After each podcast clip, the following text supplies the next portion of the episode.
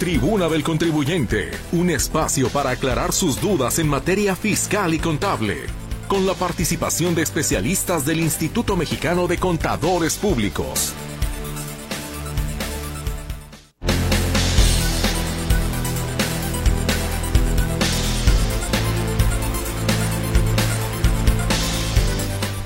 Con el gusto de cada lunes nos reunimos con usted en este espacio de la Tribuna del Contribuyente. Le saludamos y le agradecemos de antemano el favor de su escucha y como siempre también esperamos poderle servir en este programa cuyos em, bueno, cuyo destino, digámoslo de esa manera, es poderle ayudar o asesorar a usted a través de nuestros estimados contadores en todo aquello que fiscal y contablemente usted les quiera consultar.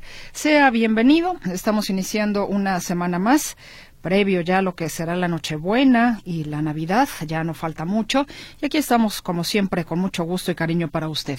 El equipo le saluda, en este caso mi compañera Berenice Flores, quien atenderá su comunicación a través de las líneas telefónicas 33 38 13 15 15 y 33 38 13 14 21 a sus órdenes también. Recuerde, lo tenemos para usted el WhatsApp y el Telegram en el 33 22 23 2738, pidiéndole como siempre de la manera más puntual que no sea malito, no sea malita, revise por favor su mensaje antes de enviarlo, que esté claro, que tenga la puntuación que nos permita saber si está usted preguntando, está usted afirmando, las comas, los puntos, eso nos da pues ciertamente la posibilidad de entender a pie juntillas lo que usted desea expresar. Le pido ese favor, si es tan gentil, de esa manera nos ayuda también muchísimo a agilizar la lectura y podemos darle también más oportunidad a otras personas. Le saluda también esta tarde mi compañero Gerardo Huerta en el control de audio, su servidora Mercedes Altamirano ante este micrófono. Y esta tarde, bueno, creo que tenemos equipo reducido ¿no? Y ya que acaba de pasar el Mundial, no sé si es por lesión o se fue a festejar que ganó Argentina, el licenciado Benjamín Luquín Robles, entonces, por lo tanto, aquí estamos nada más con usted, el contador Juan Ramón Olagues, y bueno, el resto del equipo que ya le dije. Contador, ¿cómo está usted? Muy buenas tardes. Licenciada María Mercedes Altamirano, muy buenas tardes. Tengan sus Mercedes, válgase, sí, lo redundante que usted en su nombre lleva también la salutación sí, con el gusto, el entusiasmo, ya lo dijo usted, de todos los lunes, que prácticamente sí estamos en el ocaso de este año 2022, desearles para todos, pues, lo mejor en estas épocas de sembrinas, todo el mundo de vacaciones, de compras, y nosotros, sí, disparando aquí en la catapulta al pie del cañón. Un saludo para usted, especialmente Berenice, Gerard Huerta ya en controles y toda nuestra audiencia radiofónica que nos hace el favor, sí, y que esta tarde esperemos no sea la excepción, para no sentirnos, licenciada María Mercedes, tan abandonados y marchitos usted y yo, ¿verdad? que nuestra audiencia nos llame, nos consulte sus dudas, sus preguntas de carácter contable, fiscal, legal corporativo, sus cuestionamientos, sus ventas, sus compras, todo lo que tenga que ver con el abominable mundo de los impuestos, sí, escríbanos, sí, llámenos y verá que aquí, la licenciada María Mercedes y un servidor, de la manera más atingente que nos sea posible, vamos a sacar adelante todas sus dudas y cuestionamientos. No menos importante, ni olvidarlos tampoco a nuestros amigos los madrugadores, que en esta época, creo que en días pasados, la temperatura me los 4 grados, ¿verdad? Y a las 4 de la mañana con esa temperatura, bueno, ¿verdad? Y hablando de impuestos, no habrá más calamidad que ello. Vaya un saludo también, pues, ¿verdad? Y aquí estamos con la apertura y el gusto de siempre. Pues le agradezco también, como siempre, esa muy buena disposición para el auditorio de Radio Metrópoli y esperamos que, bueno, ciertamente muchos ya están de vacaciones, pero lo fiscal y lo contable de alguna manera no descansa porque pues siempre tenemos que estar eh, muy al parejo de lo que nos pide la autoridad fiscal, entonces no es algo que podamos evadir y le invitamos entonces efectivamente a que usted se comunique con nosotros. Pues bien, esta tarde el contador Juan Ramón Olagues estará eh, dándole a usted información valiosa, los aspectos que debe de considerar para el cierre del ejercicio fiscal 2000 2022. Y por supuesto lo que usted particularmente tenga por ahí entre ceja y oreja que no le permite dormir en estas cuestiones fiscales del terror, como dice el contador Olagues, ya lo sabe.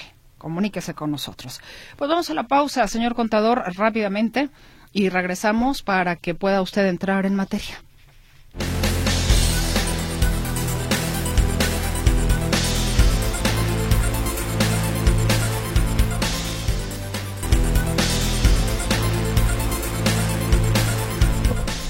Pues dejamos ya el micrófono al señor contador Juan Ramón Olagues para hablar sobre los aspectos a considerar para el cierre del ejercicio fiscal 2022.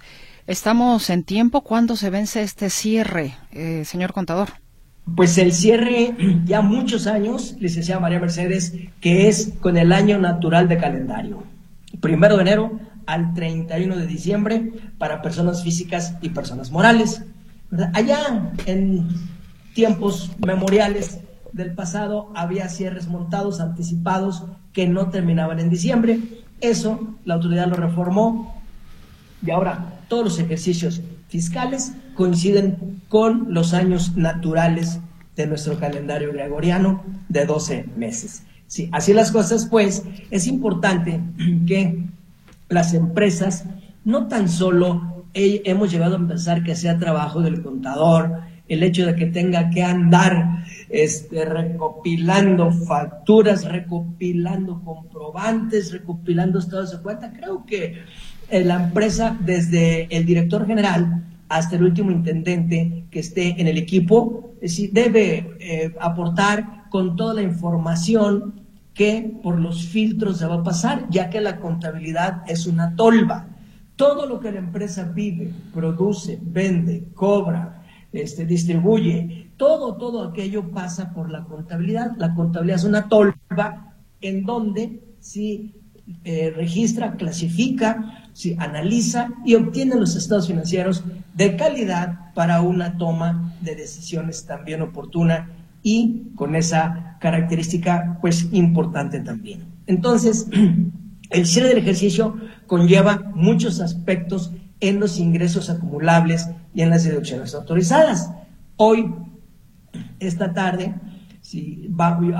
voy a hablar exclusivamente de los conceptos de los ingresos acumulables y algunos aspectos de control interno que coadyuvan a la información financiera y la información financiera de calidad coadyuva a los resultados fiscales que también deben prevalecer para que el contribuyente tenga perfectamente bien todo su calendario de cumplimiento de obligaciones fiscales. Y decíamos, pues, uno de los aspectos importantes que hay que cuidar, que por favor todos los contribuyentes cotejen y revisen la nube del SAT. ¿Por qué? Para ver que todos los CFDI que el SAT tenga timbrados hayan sido los que hayan sido emitidos por cada uno de los contribuyentes. ¿sí? ¿Por qué? Porque en un momento dado puede haber diferencias por ingresos acumulables que el SAT puede no tener por tratarse de partidas o de conceptos que no necesariamente se debe emitir un CFDI. Entonces, e importante es que esta suma de facturas digitales, lo vamos a decir sí, en, un, en un español más claro para nuestra audiencia, si sean perfectamente las que estén registradas en contabilidad y si hay alguna diferencia entre lo que tenga el SAT con lo que tenga el contribuyente, hay que conciliarlas. Ya hemos tenido muchas dudas y muchas preguntas en este programa de todos y cada uno de facturas que no ha emitido el contribuyente y que en el sistema están allá registradas o viceversa. ¿verdad? Que el contribuyente las tiene y en el sistema no están. Sabemos, pues, que hemos batallado, licenciada María Mercedes, sí, por estos últimos años y años del problema de la plataforma tecnológica del SAT, sí, que cuando no es DIMAS, es gestas, ¿verdad? Y estamos en una circunstancia que está en reparación, que no funciona, que no jala, que no acepta, que hay que cambiar de navegador, en fin, sí, nos, vamos y atendemos una serie de aspectos para poder cumplir nuestras obligaciones fiscales.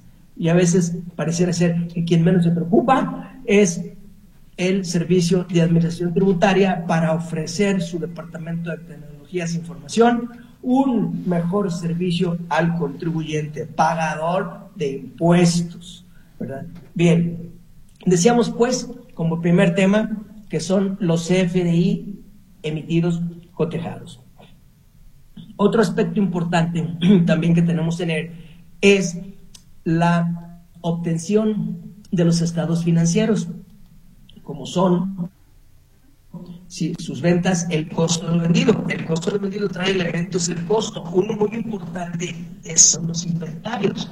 Muchas veces el coco de las empresas son los inventarios, porque no tienen un control interno depurado establecido para el control de inventarios. Recordemos que los inventarios no son responsabilidad del contador, los inventarios no son responsabilidad de la contabilidad, los inventarios son responsabilidad de la administración y del control interno, que si la administración y el control interno no es lo suficientemente reforzado, no vamos a tener un inventario final debidamente tomado, debidamente evaluado, debidamente costeado para atender el método de evaluación de inventarios que le corresponde para poder obtener un costo de ventas, porque los inventarios inciden el inicial y el final en el costo de ventas o en el estado de costo de producción y costo no vendido. Entonces, esa parte de los inventarios es muy importante, porque el inventario no tan solo hay que obtenerlo de manera física, sino que también debe coincidir ese inventario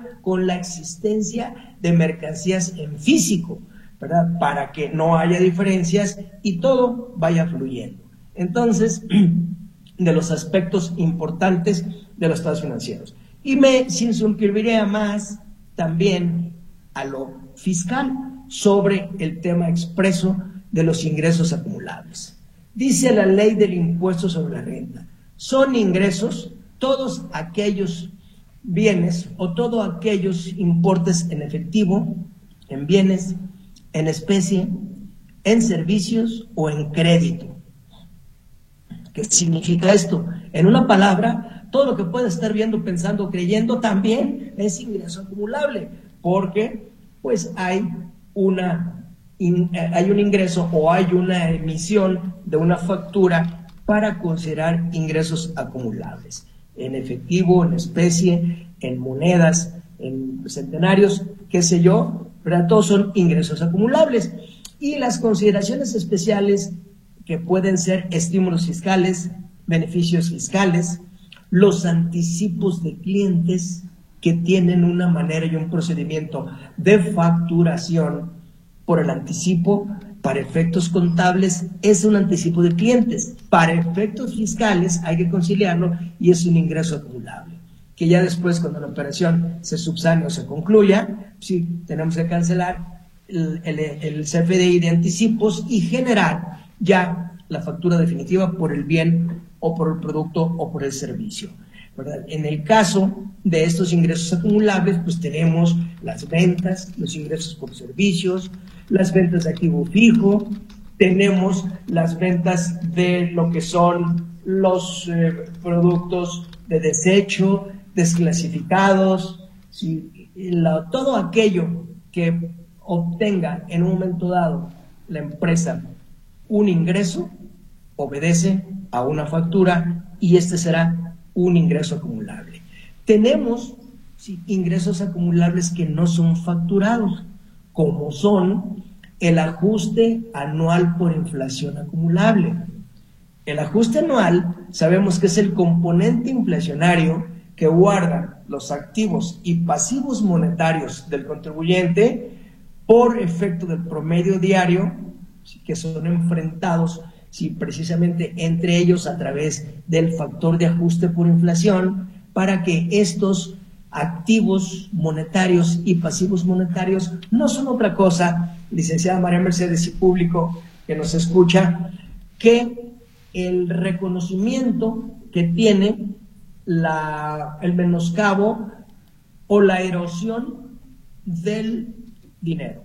Ejemplo, usted vende 100 pesos en enero y no lo cobra en todo el año. Si usted lo cobra en diciembre, si van a ser 100 pesos nominales menos la inflación, si usted perdió en un momento dado si ese 7 o ese 8%, es decir, a poder adquisitivo usted tendrá 92 centavos por cada peso y esos 8 es la pérdida por anual o por ajuste anual por inflación. Por, por contra, la factura de un proveedor que usted le compró en enero y le paga en diciembre, al proveedor le va a pagar usted pesos a 92 centavos y ahí va a tener, sí, esa ganancia de ajuste anual por inflación, que repito, no se factura. Sobre estos conceptos no hay CFDI y la autoridad no los conoce porque el contribuyente tiene que calcularlos de manera y los procedimientos que establecen las disposiciones para llegar a esas partidas, en este caso del ajuste anual por inflación acumulable. es la ganancia que obtiene el contribuyente por el paso del tiempo en el poder adquisitivo de pesos nominales a pesos constantes. Entonces, este aspecto de ingresos acumulables ¿sí? es muy importante y tenemos que verlo siempre ¿sí? con esa transparencia. ¿Cuáles son aquellos conceptos que no son acumulables? ¿verdad? Hay ingresos con consideraciones especiales, por ejemplo, los aumentos de capital, empresas que necesitan oxígeno financiero y hay un aumento de capital. En su porción fija porción variable, este aumento de capital no es un ingreso acumulable. Luego tenemos las primas por colocación de acciones. Estas primas por colocación de acciones, por acciones emitidas, por capital de trabajo también de la empresa, estas primas también no son ingresos acumulables. Habrá que considerarlas, pues, con el reconocimiento contable, pero no tienen efectos fiscales. Y luego, aquellas empresas que consolidan para efectos financieros, ¿verdad? El método de participación que es el reconocimiento de las holdings en sus subsidiarias, las ganancias cuando estas son superavitarias, este, estas ganancias que deben registrarse en contabilidad conforme a las normas de información financiera son métodos de participación no acumulables para efectos fiscales, únicamente son partidas financieras que hay que reconocerlas en ese tenor. ¿verdad? Y luego tenemos también, en un momento dado, ¿sí? las actualizaciones de impuestos. Las actualizaciones de impuestos no es otra cosa más que traer ¿sí? el importe histórico, por ejemplo, de un saldo a favor de IVA que usted lo registró y lo obtuvo en el mes de enero. ¿sí? Y este saldo a favor de IVA, a lo mejor, si bien le va, se lo regresan en seis meses, en ocho meses o en un año, cuando se le regresen a este contribuyente ese saldo a favor, tendrán que regresárselo con actualización, es decir, si el factor de ajuste que haya habido de inflación desde el primer momento que obtuvo el saldo a favor hasta el momento en que se lo regresan al contribuyente. Esta actualización para efectos fiscales no es una partida acumulable. Por contra, si esta actualización, cuando el contribuyente tenga que pagar un impuesto y no lo haga de manera oportuna, que lo haga de manera extemporánea, entonces el contribuyente tendrá que resarcir al Sacrosanto Fisco Federal con la actualización de no haber pagado oportunamente ese impuesto. Juega de los dos lados.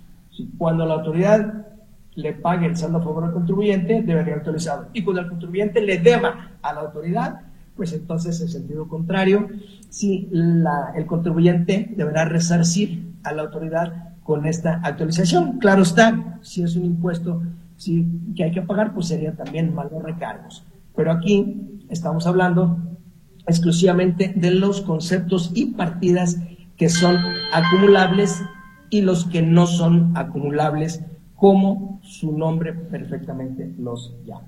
Este sería, licenciada María Mercedes, sí, en el concepto general completo de los aspectos de ingresos acumulables para un buen cierre del ejercicio. Entonces, hay que considerar todos y cada uno de estos conceptos, ¿verdad? Y Dios mediante, el próximo lunes 26 hablaremos de las deducciones autorizadas. Perfecto, señor contador. Pues ahí está entonces el tema de estos aspectos a considerar para el cierre del ejercicio fiscal 2022. ¿Se quedó usted con alguna duda sobre el tema o alguna otra cuestión que desee consultar? Por favor, adelante. ¿Qué le parece si aprovechamos los dos minutitos y medio que tenemos antes de ir al corte comercial, señor contador, y comenzamos con las inquietudes de nuestro auditorio? ¿Cómo no? El señor Ángel Ramos le pregunta, ¿cuál es el plazo para cancelar un CFDI emitido en 2022? El plazo que eh, tenía teníamos anteriormente eran 10 días, ahora ya nada más son 5 días. Cuando pregunta para cancelarlo es porque habrá algún problema. Sí, sabemos también que en la cancelación de los FDI hay algunos motivos por los cuales hay que solicitar autorización a quien se lo emitimos y hay unos conceptos que no. Pero sí, en este caso tenemos exclusivamente, ya fue de 10, se fue a 5 días y ahorita es de 72 horas, es decir, 3 días. Dicen, hola, buenas tardes, saludos desde Puebla. Un saludote hasta oh, Puebla. Qué bien. Qué linda, qué chula es Puebla. Ajá. La Angelópolis. Bueno, no nos deja nombre, pero hace una pregunta. Eh, ¿puedes, ¿Puedo ser reciclo y plataforma digital? En sentido estricto, sí. Si pudiera ser reciclo y con plataforma. Estamos hablando que las dos actividades están totalmente divorciadas y están totalmente independientes. Afirmativo, si pudiera ser. Soy Francisco Franco. Para preguntar, si una empresa le renta un local comercial a otra empresa y ésta le pide que le facture dos años de renta anticipada en este ejercicio fiscal, ¿este ingreso anticipado es acumulable para la empresa arrendadora y deducible para la arrendataria en este ejercicio? Para efectos fiscales, si este, esta renta anticipada se pactó y se pagó, para efectos fiscales, para el que recibe el arrendamiento es un ingreso acumulable y para el que lo pagó es una partida 100% deducible. Perfecto, señor contador. Pues hay más participación de nuestro auditorio. Vamos a la pausa comercial. Ya volvemos.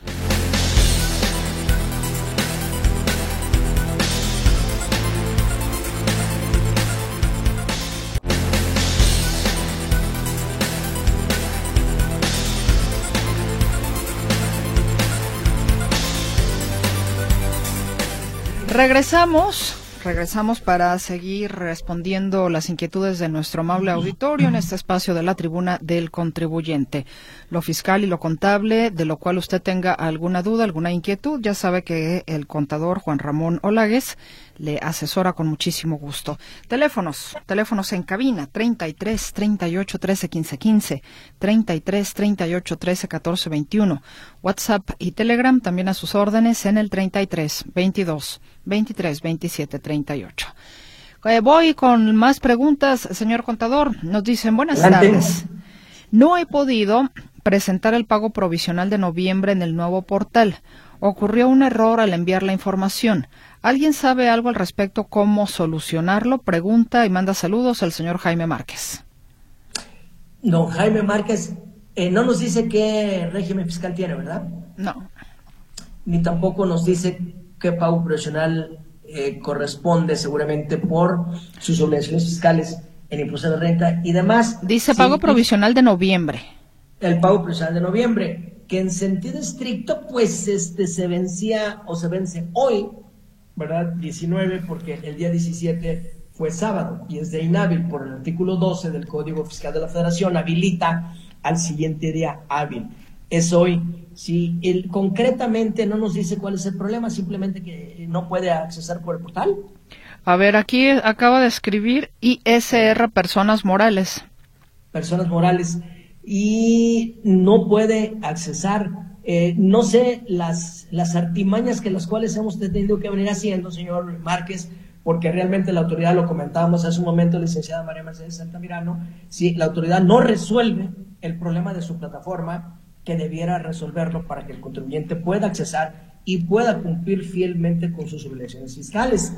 Entonces, no hay forma de poderlo hacer. Cambie de navegador, sálgase, vuelvo a capturar, lamentablemente, y a ver si en, alguna oportunidad le acepta si la plataforma ese pago. No escuchamos nosotros el jueves y viernes estuvimos en, en operaciones y no, no, no se tuvo problema, ¿verdad? Entonces, eh, ojalá y cambie usted de navegador y vuelva a, a reiniciar eh, por el nuevo navegador toda la, la, captura para ver si tiene éxito y se puede ir su pago provisional.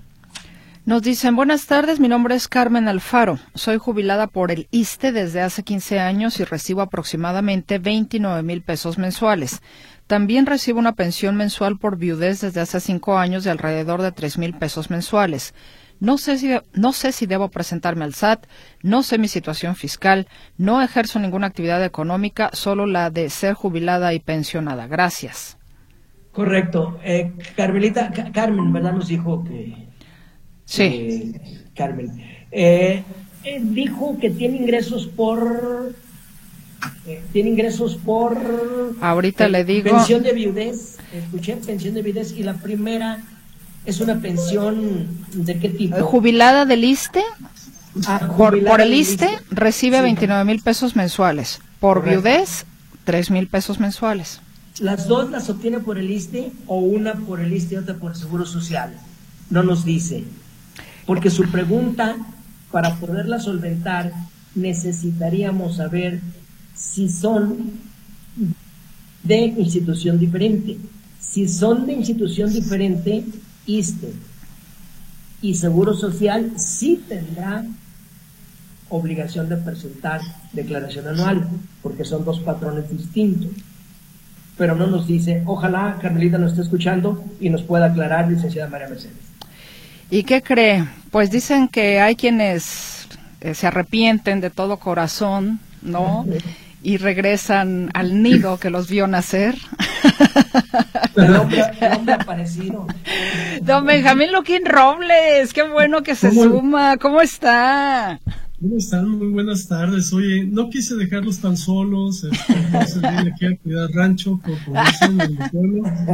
Eso por un lado, y tampoco quería que pasara la Navidad sin despedirme también de, del auditorio, ¿no? El gentil auditorio que nos escucha cada semana. Pues bienvenido, contador Benjamín Luquín Robles. Llegó usted a la hora buena, la de preguntas y respuestas. Así es de que...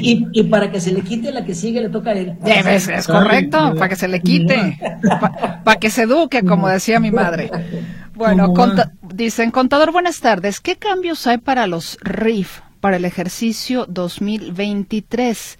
Que hay de cierto que va a surgir nuevamente el régimen de pequeños contribuyentes para el próximo año. Agradezco su opinión, señor Oropesa. No, no, no hay, hay que recordar que no hubo miscelánea fiscal en el, presupuesto de ingresos. Este, no va a haber cambios fiscales y no va a haber cambio ni en los que siguieron como RIF ni en los recibos. Bueno, y al RIF le queda poco de vida, perdón, le llama al RIF le queda poco de vida. El régimen del, sus días. del RIF está derogado. Si solo los que ya vienen con el oxígeno que tragan hasta llegar a 10 años, terminará su vida. Y eso de es, es, especulativo, de eso no hay nada. En otra participación, los pagos de la última semana y última nómina de diciembre 2022, que se pagan en enero 2023, ¿cuándo se hace deducible? Para régimen de actividad empresarial y profesional y reciclo, ¿cuál es el fundamento legal y recomendaciones me dan? ¿O qué recomendaciones me dan? Gracias y feliz Navidad, dice Guadalupe García. Igualmente para usted. Eh, Guadalupe García, la provisión por sueldos y salarios que usted haga al 31 de diciembre, toda de su nómina, de perdón, de la semana montada, todo es deducible, ¿verdad? Y nada más usted debe provisionar en un momento dado, si lo que corresponda para pagarse los días del 2023. Esos de 2023, esos no son deducibles. Ejemplo, usted tiene la semana de siete días, ¿sí? Y vamos pensando que cuatro correspondieron a 2022 esos cuatro, ¿sí?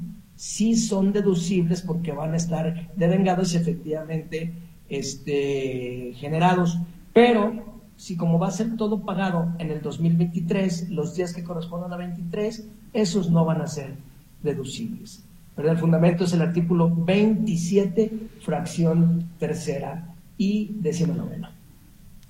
Pregunta para los contadores. Soy persona física, régimen de actividades empresariales y profesionales.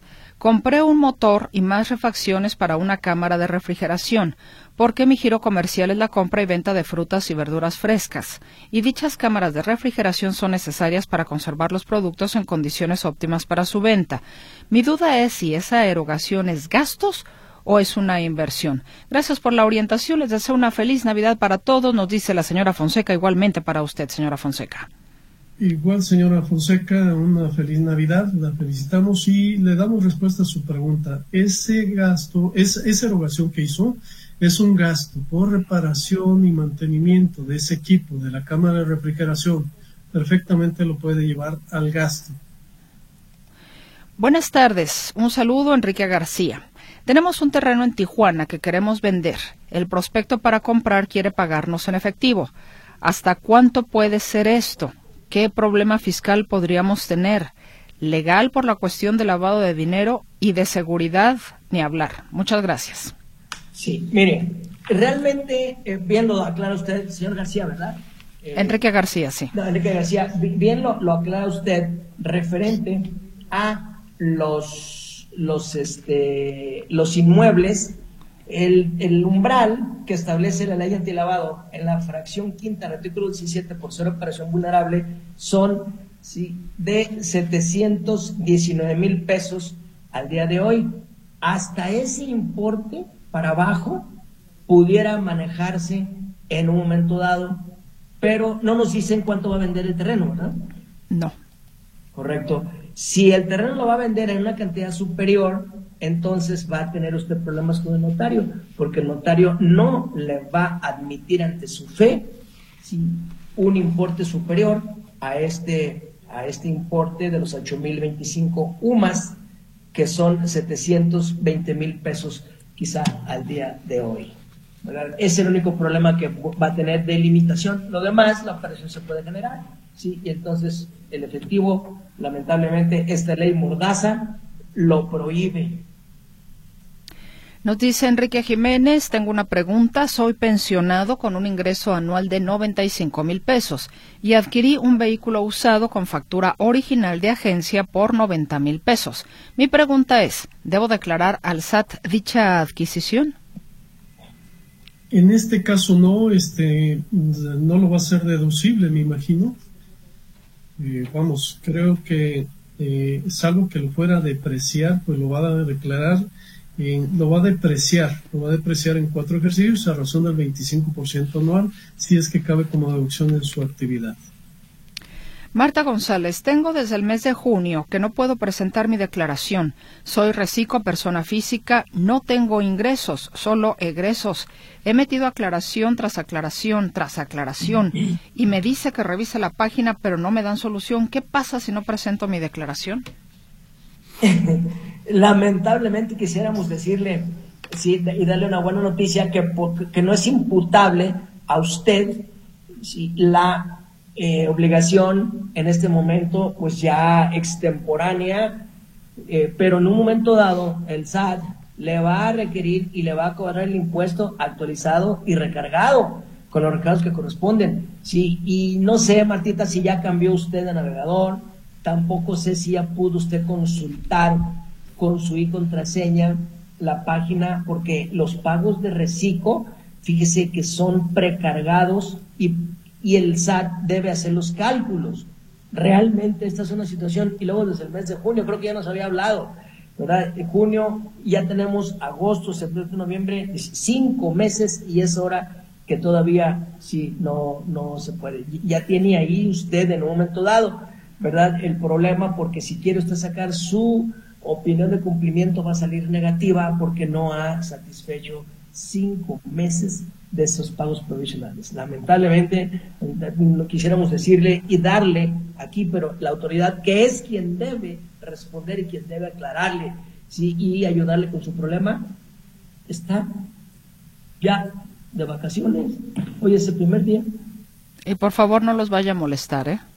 Sí, sí, sí. Por favor, el periodo de vacaciones del SAT es de hoy y hasta el día 30 de diciembre. Ya el día 2 de enero, sí, regresaremos bostezando todavía, ¿verdad? Con el aspecto listos para preparar a partir la rosca. Bueno, continúo con más. El señor Francisco Ruiz dice, saludos por favor para Andy, Jess y Coco que están al pendiente del programa. Ah, pues saludos para Andy, Jess y Coco. Muchas gracias por la sintonía. Saludos. Jesús Vázquez dice, soy reciclo, facturo mis comisiones, las cuales me las pagan al siguiente mes de elaboración de mi factura. Son en una sola exhibición, no me las pagan en parcialidades. En este caso, por error, se hizo una factura por el método de pago en parcialidades o diferido. Me solicitan complemento de pago. Esta factura ya se me liquidó en un solo pago que debo hacer, es su pregunta. Ahí lo que procede es cancelar la factura y emitir una nueva relacionada, relacionada para hacer el cambio de método de pago. Pero este debería de expedir, eh, tratándose de un reciclo, debería de expedir la factura hasta el momento en que le van a pagar, ¿sí? Para efectos tanto de la deducción de quien le paga como para él, que quede muy clara la acumulación. Perfecto, señores contadores, vamos a ir a una pausa, no tardamos.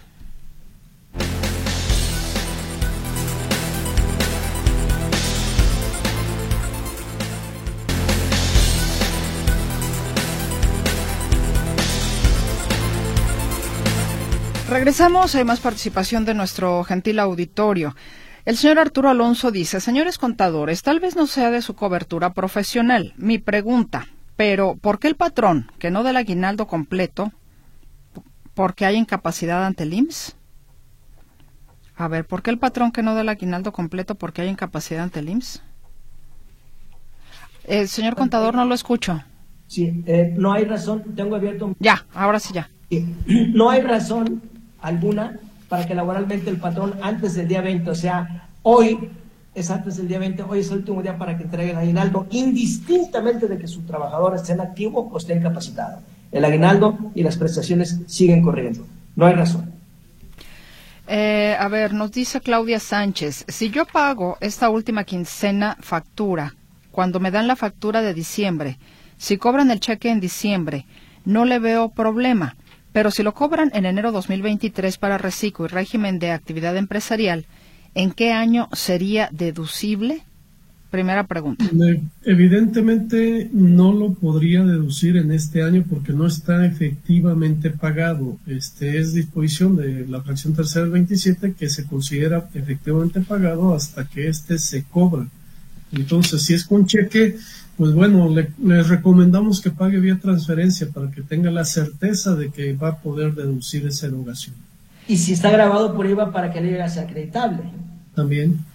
Y su otra pregunta es, mi nómina de la última quincena la, tim, la timbró el CFDI en 2022 y la pago hasta 2023. ¿Cuándo es deducible? ¿Es reciclo, régimen actividad empresarial profesional? ¿Qué artículos puedo leer para, es, para estar informada? Ya lo comentó hace unos minutos Juan Ramón, la puede deducir vía provisión y los fundamentos serían la fracción tercera 27 y novena, si mal no recuerdo. Así es. En este caso, Benjamín, hay una excepción porque aquí es reciclo. Entiendo, licenciada María Mercedes. Es reciclo, ¿verdad? El contribuyente. Ajá. Eh, escuché que era ah, reciclo. Benjamín, ayúdame si. Sí, entonces, si es reciclo. Entonces, si es reciclo. Si es reciclo, no es deducible si no está pagada en este año. Tiene que pagar a más tardar el 31 de diciembre para efecto que sí pueda hacer la deducibilidad. Es correcto, sí. La señora Marta dice, yo soy jubilada del Seguro Social y mi esposo también trabajó en el Seguro Social. Me dan la pensión de mi esposo y mi jubilación. Mi patrón me paga dos pensiones, mi jubilación y la pensión de mi esposo. ¿Tengo que ir al SAT? En este caso no, porque las dos son del Seguro Social. Marta González, en la aclaración me corresponde una cantidad muy alta cuando la mía es muy baja y no la puedo presentar con una cantidad alta. ¿Cómo le hago para que se modifique? Se, se, lo debe aceptar el sistema. Si va a hacer una modificación, digo, cualquiera que ésta sea, si está sustentada, debería de admitirse la modificación eh, que hace de forma pues manual en la declaración. De otra manera, le sugerimos que meta un caso de declaración al SAT. A ver, creo que es la misma persona, Marta, que nos decía que ha tratado de hacer, he metido aclaración tras aclaración. Sí. Sí, es, es la misma. Es la misma persona. Sí, es correcto. Ya mencionó Juan Ramón, una forma es que intente con otro navegador y además de intentar con otro navegador, si no obtiene resultados positivos, pues que meta un caso de, de este, consulta de aclaración. Se comunica de nueva cuenta Carmen Alfaro, que era la persona que les decía que está jubilada por el ISTE. Sí, y por el, sí. Ajá, y dice, mi jubilación es por el ISTE y la pensión por viudez es del Seguro Social. Correcto. Sí está obligada a presentar declaración anual porque equivalen y son dos patrones distintos. Esa es la razón. Indistintamente del el importe de las pensiones. Sí. Dice el señor Francisco Franco, para abundar en la pregunta de la empresa arrendadora de local comercial, no hubo pacto alguno en el concepto de renta anticipada. En este caso, ¿sí son deducibles aunque sean gastos correspondientes a dos años posteriores? Afirmativo, porque está efectivamente pagado. Hola, les deseo una feliz Navidad a los contadores públicos, eh, bueno, a una servidora, al operador y a la telefonista, a todo su equipo de Radio Metrópoli y a los radioescuchas, noticia Lourdes Urbina. Muchas gracias, Lourdes. Igualmente para usted, muy amable. Igual, señora Lourdes. Paz y felicitaciones, Lourdes. Soy Carlos Regino. Tengo un solo patrón y CETES directo. Este año tuve intereses por ocho mil pesos. Leí que solo se hace declaración si sobrepasas veinte mil pesos de intereses. ¿Es correcto y no tendría que hacer declaración? Es, casi siempre hay una facilidad en donde se establece que si sus ingresos por intereses no exceden de 100 mil pesos sumados a los demás ingresos que obtenga, sueldos, salarios, etcétera, le dan la opción de no tener que declarar los intereses. Soy Roberto González Urrutia. No pude presentar declaración anual 2021. No pude pagar impuestos. ¿Cómo puedo solicitar pagar en plazos? Tendrá necesariamente, como ya pasaron los plazos, eh, tendrá necesariamente que acercarse al SAT después del 2 de enero que regresen de vacaciones para que le den salida y se vaya por el artículo 67 de pausa en parcialidades del Código Fiscal de la Federación. Buenas tardes. Una duda. Estoy en el régimen de sueldos y salarios. He presentado mis declaraciones anuales por sueldos e intereses bancarios. El año pasado no tuve ingresos por salarios, solo intereses. Puedo presentar declaración anual con ese régimen, aunque solo sea intereses. Gracias anticipadas. Sara. Definitivamente que lo puede hacer, máxime que eh, los rendimientos por la inflación que hemos tenido en el año 21 y este 22 es elevada, seguramente le va a dar un interés negativo y la retención que le hizo el banco le quedará como un saldo a favor de impuestos que deberán regresarle. Buenas tardes, una duda. Estoy en el régimen de sueldos y salarios. He presentado mis declaraciones anuales por sueldos e intereses bancarios. El año pasado, a ver, ah, ya, ya, la leí. Sí, discúlpeme usted. Eh, Federico Pérez García. A mí me cambiaron de régimen de incorporación fiscal y me cambiaron al de personas físicas con actividades empresariales y profesionales. Me comentaron que cuando termine el año me podía cambiar a mi régimen anterior. ¿Es cierto? Muchas gracias y feliz Navidad. Igualmente para usted, señor Pérez. Sí, ya que termine el año, es decir, después del 31 de diciembre, ya una vez que prendan el equipo, el radar del SAT y todos por allá van a venir calentando motores después del 5-6, señor, entonces sí podrá usted operar su cambio a través de la plataforma, sin acudir a ninguna oficina del SAT. Hola, soy Jorge Ramírez. Soy asalariado de dos patrones. ¿Cómo puedo donar cinco mil pesos a Cruz Roja y otros tantos a Cáritas, haciéndolos, deducibles desde mi tarjeta bancaria de débito? Gracias, felices fiestas navideñas, que haya salud y prosperidad 2023. Igualmente, señor Ramírez, muy amable. Señor Ramírez, le sugerimos que entre a las páginas de las dos instituciones que menciona y que eh, a través de esa página vea cómo puede hacer el donativo y asegurarse que le puedan emitir el CFDI correspondiente a dicha donación. María Lucía, mi esposo trabajó en el gobierno federal del 72 al 85. Mi pregunta es, ¿mi esposo tiene derecho a una pensión? Del 72 al 85 para el gobierno federal, este eh, opera a través del de ISTE porque no fue trabajador de la iniciativa privada.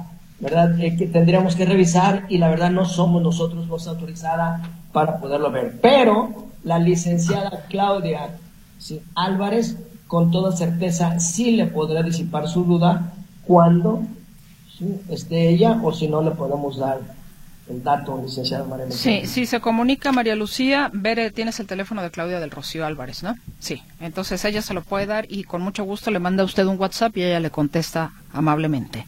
Correcto. Enrique García, se comunica, don Enrique, que es la persona que dice que tiene un terreno en Tijuana que quieren vender y que el prospecto lo quiere pagar en efectivo.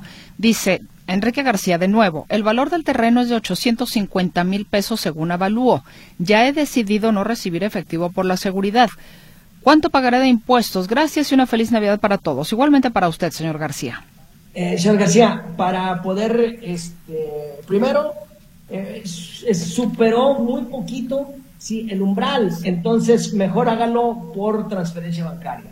Y por el otro, para poder en un momento dado determinar el costo del terreno, necesitamos saber la fecha en que lo adquirió y el importe en que lo adquirió. Y sí le podríamos ayudar un tanto cuanto más con esos datos para sacar el costo fiscal. Si hago CFDI de nómina en 2022 y la pago con cheque en 2023, como es efectivamente pagada en 2023, la deduzco en 2023 en régimen de actividad empresarial y profesional, ¿cómo debo hacerlo? Si es persona física, ya decíamos hace un momento que tiene que estar efectivamente pagado a más tardar el 31 de diciembre. Solamente las personas morales del régimen general pueden tomar esta uh, opción de deducir aún y cuando paguen en enero de 2023. Manuel Maciel, yo soy jubilado, modalidad 40, ingresos de 38 mil pesos mensuales. ¿Estoy obligado a presentar declaración anual? ¿Cuál es el tope para no pagar impuestos? 43.876 pesos mensuales hasta ese importe está exento.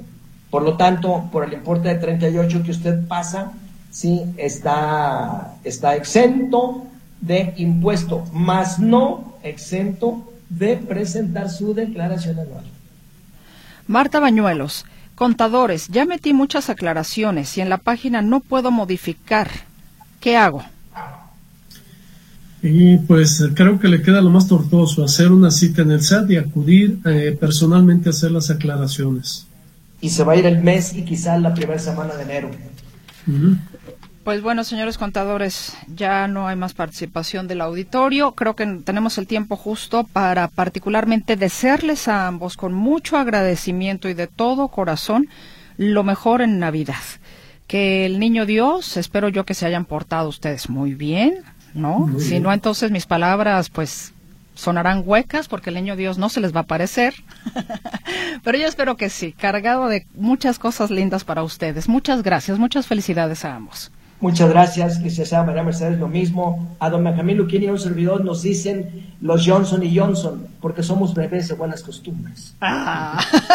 Efectivamente, somos... Entonces, vaya para usted también, licenciada María Mercedes y su familia y nuestra audiencia sí una bonita Nochebuena y una feliz Navidad. Gracias, contador Olagues. El lunes 26, Benjamín, igualmente. Igual, un abrazo fuerte para ti y todos los tuyos de corazón, ¿eh? Don Benjamín. los buenos deseos y reciban un fuerte abrazo. Gracias. Pues feliz Navidad a ambos y a todo nuestro auditorio de la Tribuna del Contribuyente. Nos escuchamos el próximo lunes para que nos diga qué les trajo el SAT, digo el niño Dios, qué les dejó por ahí. Gracias. Gracias. Buena tarde.